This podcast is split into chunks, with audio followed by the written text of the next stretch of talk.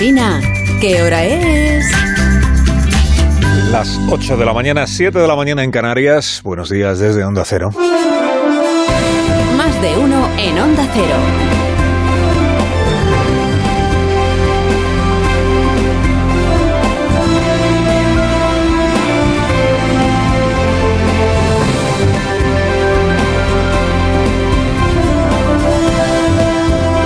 Bienvenidos a una nueva mañana de radio. Iniciamos el decimosegundo o duodécimo día del año 2022, el día de diciembre del año 2022.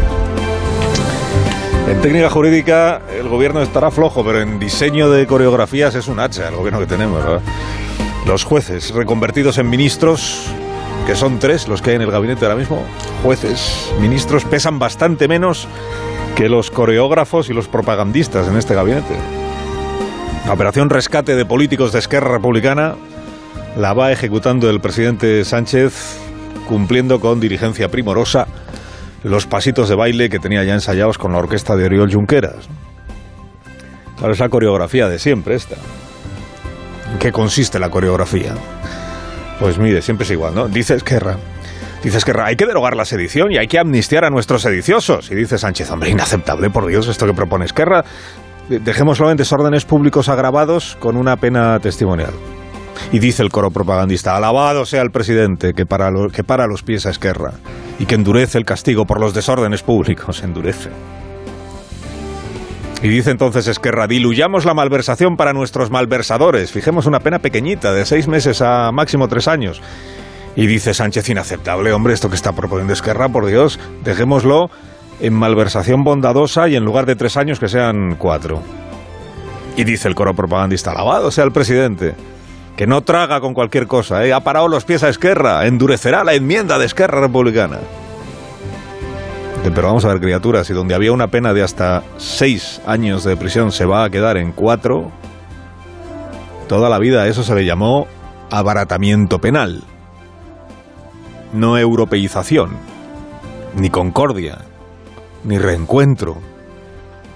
Toda la vida se le llamó abaratamiento de las penas. Este fin de semana han quedado confirmadas todas las intenciones, gracias a la filtración que el gobierno le hizo al diario La Vanguardia. Todas las intenciones. La intención de disculpar la sedición, enterrándola. La intención de abaratar la corrupción, diluyéndola. La intención de resolver, vía ingeniería penal, la carga que arrastran por haber hecho lo que hicieron, cargos relevantes de Esquerra Republicana que todavía no han sido juzgados. Es que hay una lista ahí de treinta y tantos que están todavía por juzgar. Algunos de ellos, claro, procesados por el delito de malversación, que por eso hay que cambiarlo.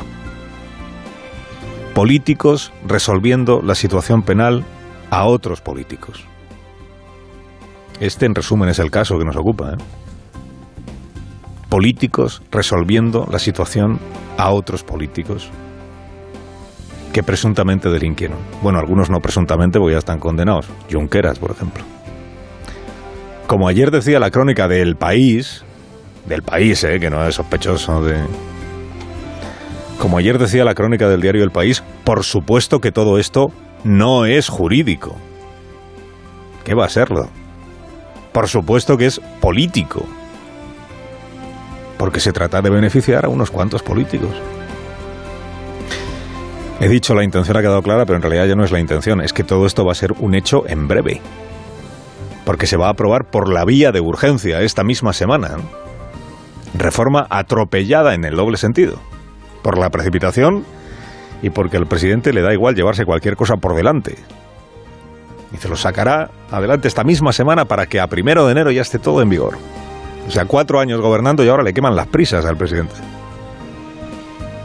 sin que digan ni media los órganos consultivos, sin más debate que el que tenga Sánchez consigo mismo. El viernes se presentaron las enmiendas, esta misma semana se tramitan, se votan y aquí paz y después gloria. Qué audacia la del presidente. ¿eh? Dices que sí, cuando lleguen las urnas de mayo todo esto ya estará olvidado. Canta con fervor su coro de papagayos. Dicen, qué audacia, señor, qué audacia la de Sánchez que es una manera de admitir que ni, ni nada de todo esto era urgente, ni merecía un procedimiento parlamentario jibarizado como es el que se ha elegido para las reformas. Reformas que no son cualquier cosa, ¿eh? Eliminar un delito como el de la sedición, cambiar el delito de malversación, modificar lo de la mayoría necesaria en el CGPJ para elegir magistrados del TC, eliminar el placer que el TC tiene que dar a los magistrados que propone el gobierno. Dice, todo esto resolvámoslo en cuatro días. Porque lo que urge es que los votantes luego pierdan la memoria de lo que ha sucedido de aquí a mayo.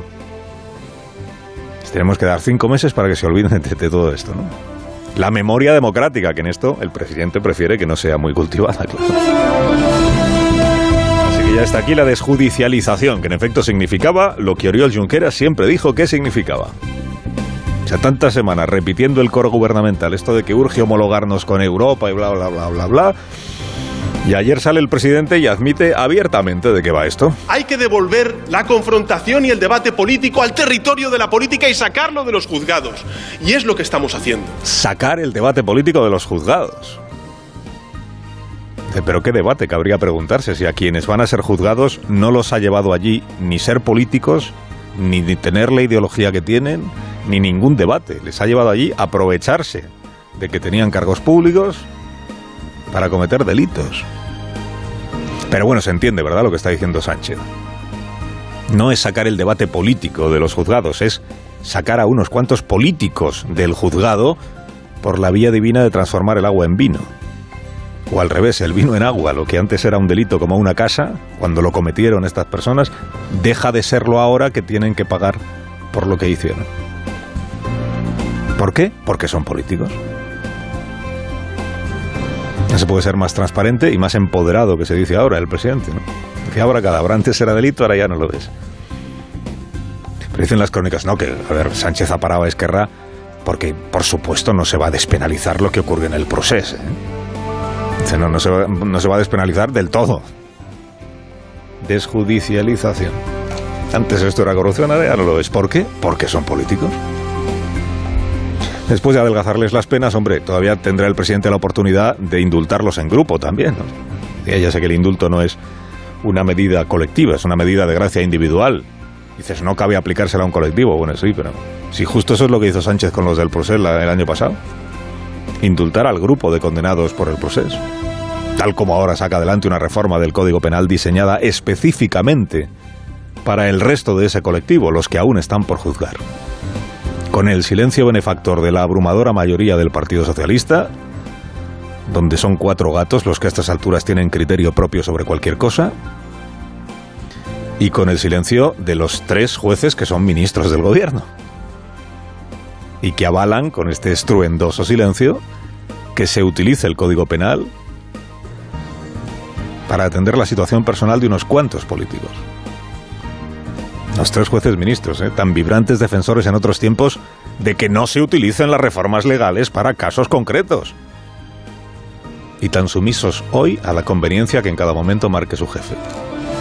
Como esto es por la concordia en Cataluña.